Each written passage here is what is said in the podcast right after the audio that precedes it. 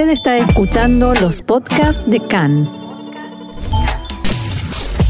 CAN, Radio Nacional de Israel. Hoy, domingo 27 de febrero, 26 del mes de Adar Aleph, estos son nuestros titulares. El primer ministro Bennett anunció el envío de 100 toneladas de ayuda humanitaria a Ucrania. Occidente se prepara para desconectar a Rusia del sistema de pagos internacional SWIFT. Israel espera una importante ola de inmigración de judíos provenientes de Ucrania.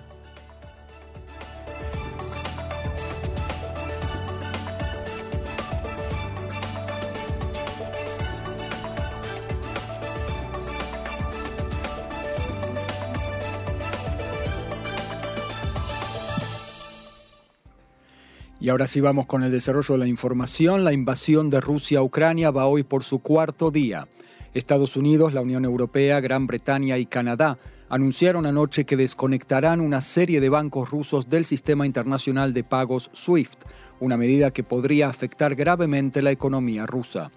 También serán impuestas sanciones contra el Banco Central de Rusia y contra oligarcas rusos interesados en obtener la ciudadanía europea.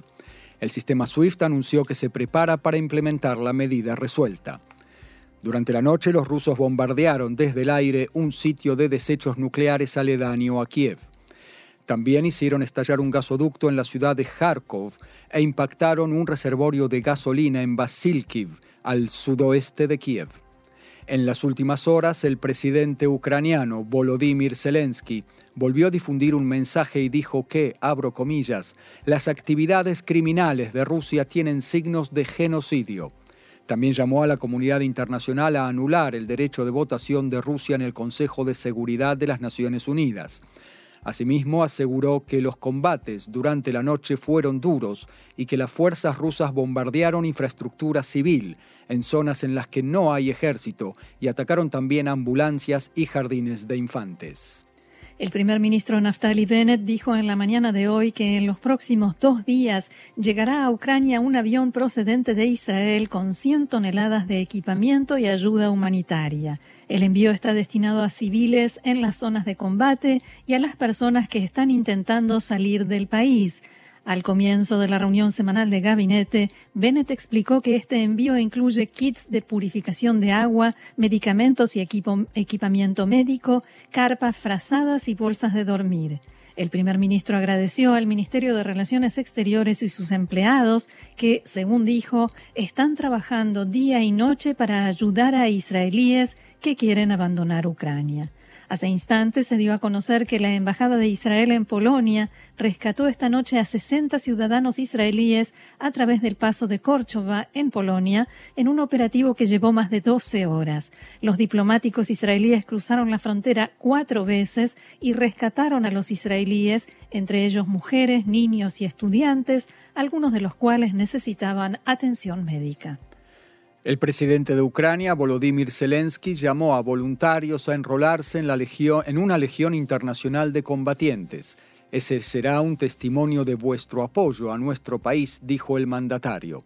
La Embajada de Ucrania en Israel escribió ayer en su página de Facebook que aquel que esté interesado en participar en el esfuerzo de guerra está invitado a enviar un mensaje con sus datos personales a un correo electrónico que abrió para el caso. Y el embajador de Israel en, Ucrania, Mikhail Brodsky, informó que en los últimos tres días cruzaron la frontera de Ucrania a Polonia entre 1.500 y 2.000 israelíes y que el personal de la embajada trabaja en el lado ucraniano del paso fronterizo las 24 horas. En diálogo con Khan, subrayó el embajador Brodsky que varios miles de israelíes todavía permanecen varados en Ucrania. Según él, también miles de judíos ciudadanos de Ucrania acuden al paso fronterizo y se registra un aumento en las solicitudes de hacer aliá, de inmigrar a Israel. El diplomático indicó que, según estima, no hay una ventana de oportunidad abierta para el diálogo entre Rusia y Ucrania con mediación israelí. En tanto, el vicedirector del Ministerio de Relaciones Exteriores para Europa y Asia, Gary Koren, dijo que es muy importante para Israel mantener todas las vías de comunicación abiertas con Ucrania y Rusia e indicó que existe una importante comunidad judía también en Rusia y un canal de coordinación militar con el ejército de ese país, lo que es muy importante para la seguridad de Israel. En diálogo con Khan, a la pregunta de si la fórmula de la condena de Israel al ataque ruso estuvo destinada a no echar por tierra la posibilidad de que Israel medie entre Rusia y Ucrania, Koren respondió, exactamente como usted lo ha dicho. La Comisión de Finanzas de la Knesset se reunirá mañana para una sesión de emergencia acerca de los preparativos para absorber una gran ola de inmigración de judíos de Ucrania. El titular de la comisión, el diputado Alex Kushnir de Israel Beiteinu, dijo que el gobierno debe elaborar un programa especial para la absorción de los inmigrantes de Ucrania y sellarlo con una resolución gubernamental lo más rápido posible. Hablábamos de estas posibilidades de mediación. El viernes por la mañana, el presidente de Ucrania, Volodymyr Zelensky, dialogó con el primer ministro Naftali Bennett y, según reveló Canal 11 de Cannes, le pidió que sirva como mediador entre su gobierno y el Kremlin. Así lo anunciaba el canal norteamericano CNN.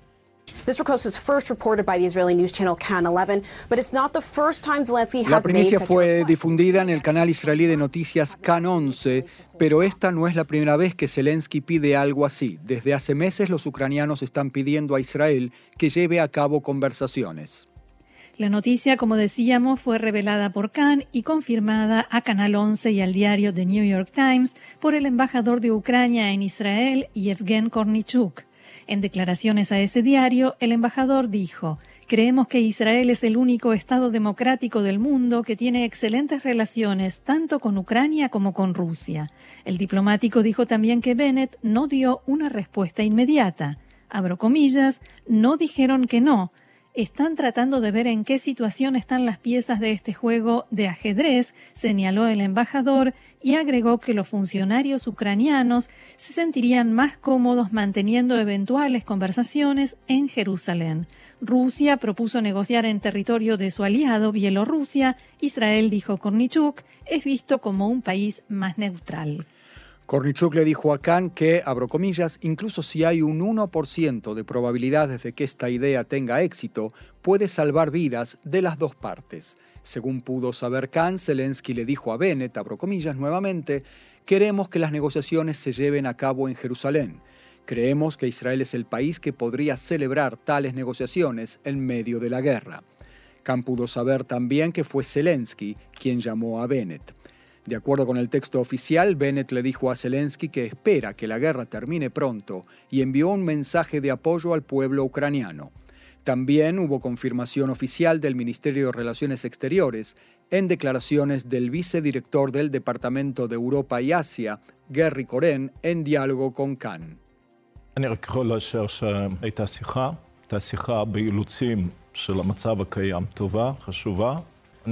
Solo puedo confirmar que hubo una conversación con las limitaciones de la situación existente, una conversación positiva, importante. Puedo confirmar que también en el pasado hemos transmitido mensajes y no solo entre Ucrania y Rusia. La mayoría de las veces lo hicimos a pedido de las partes y también de Estados Unidos hacia los rusos, de los ucranianos a los rusos. En definitiva, es algo bueno para nosotros. A pesar de esto, hay que recordar que en octubre pasado, cuando Bennett se reunió con Putin en Sochi, le propuso mediar entre su gobierno y el de Kiev y recibió una respuesta negativa contundente. Fuentes diplomáticas israelíes dijeron a Khan que las probabilidades de que Israel oficie de mediador entre Ucrania y Rusia son mínimas, remotas, especialmente ahora que los combates se han intensificado y se expanden a más y más ciudades y regiones del territorio ucraniano. Además, este fin de semana, el embajador de Israel en Rusia, Alex Bentzvi, fue llamado a una conversación aclaratoria en la Cancillería rusa. El gobierno de Israel convocó a una reunión de gabinete político y de seguridad para tratar específicamente sobre lo que está sucediendo en Ucrania.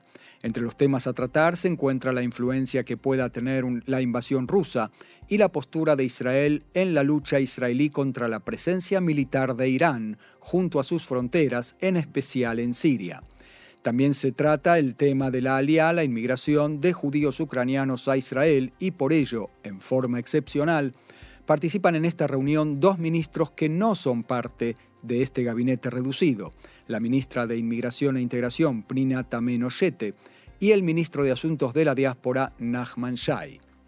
A este tema se refería en la mañana de hoy en diálogo con Khan el general retirado Yaakov Amidror, ex jefe del Consejo Nacional de Seguridad y en la actualidad investigador en el Instituto Jerusalén de Investigaciones Políticas. Israel debe mantener la posición neutral que intenta con toda la dificultad que supone ver la invasión rusa de Ucrania.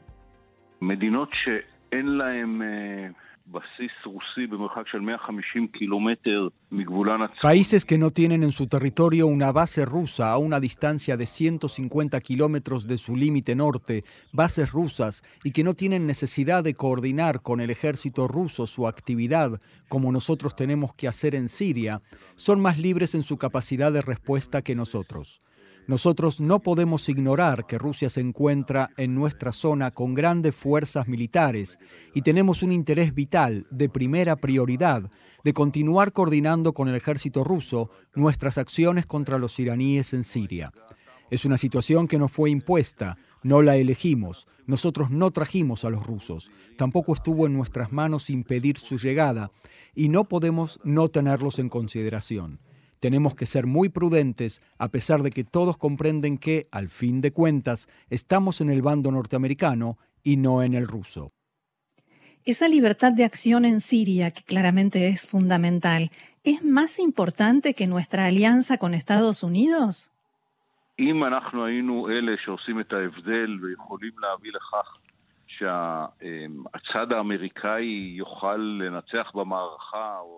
Si nosotros fuéramos los que hacemos la diferencia y pudiéramos lograr que la parte estadounidense pudiera vencer en esta guerra o lograr detener a Putin, le diría, vamos a considerarlo de nuevo. Pero está claro para todos que, con todos mis respetos a la importancia geopolítica del Estado de Israel, no es el que hace la diferencia, no es Israel el que va a cambiar el equilibrio de fuerzas internacionales.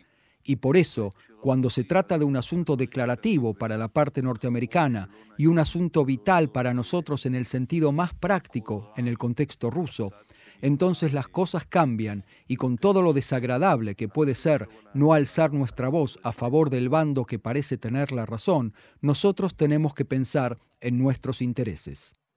Si nos piden en algún momento que nos sumemos a las sanciones económicas contra Rusia, ¿podemos negarnos?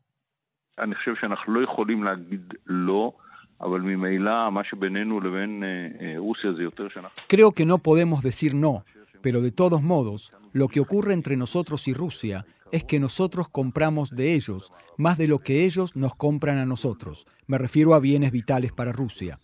El principio es claro. Nosotros estamos en el bando occidental, pero tenemos un interés muy grande en continuar manteniendo nuestros buenos vínculos con los rusos, que se encuentran aquí con fuerzas muy grandes y controlan el espacio aéreo sirio, y tenemos interés en continuar impidiendo a los iraníes construir allí un ejército entero contra nosotros. Dicho sea de paso, nadie nos ayuda en esto. Podríamos formular la misma pregunta. ¿Por qué los norteamericanos no nos ayudan a luchar contra los iraníes en Siria? Porque en definitiva los países no solo actúan en base a principios morales, sino también por sus propios intereses, y por eso no debemos avergonzarnos de actuar de la misma manera.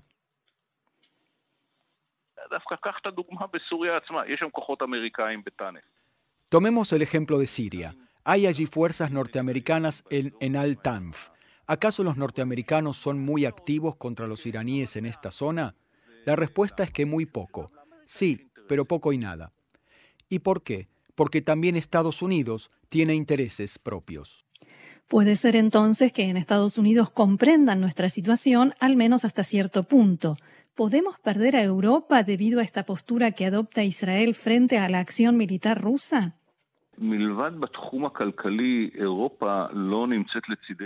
Fuera del ámbito económico, Europa no está de nuestro lado casi en ningún conflicto. No es que tengamos nada que perder, porque no estamos en conflicto con ningún país europeo. A Alemania incluso le compramos submarinos. Pero en definitiva, Estados Unidos es nuestro aliado, es quien realmente nos ayuda. Los europeos más de una vez nos decepcionaron en momentos clave. Preguntado si el gobierno de Biden nos comprende y no pondrá a Israel en un dilema, el general retirado Yaakov Amidror fue contundente. Abro comillas, en el momento en que Biden nos ponga en este dilema, no habrá tal dilema, porque está claro que nosotros estamos del lado norteamericano y no del ruso. Por el momento, en la arena internacional, Estados Unidos no logró avanzar con su propuesta de condena a Rusia en el Consejo de Seguridad de Naciones Unidas, del cual Israel no forma parte, aunque tampoco expresó su apoyo desde afuera. El próximo examen para Israel se presentará en la Asamblea General de la ONU, según dijeron fuentes diplomáticas a Cannes, se espera que Israel vote junto con Occidente a favor de una declaración de, abro comillas, repudio a la hostilidad rusa.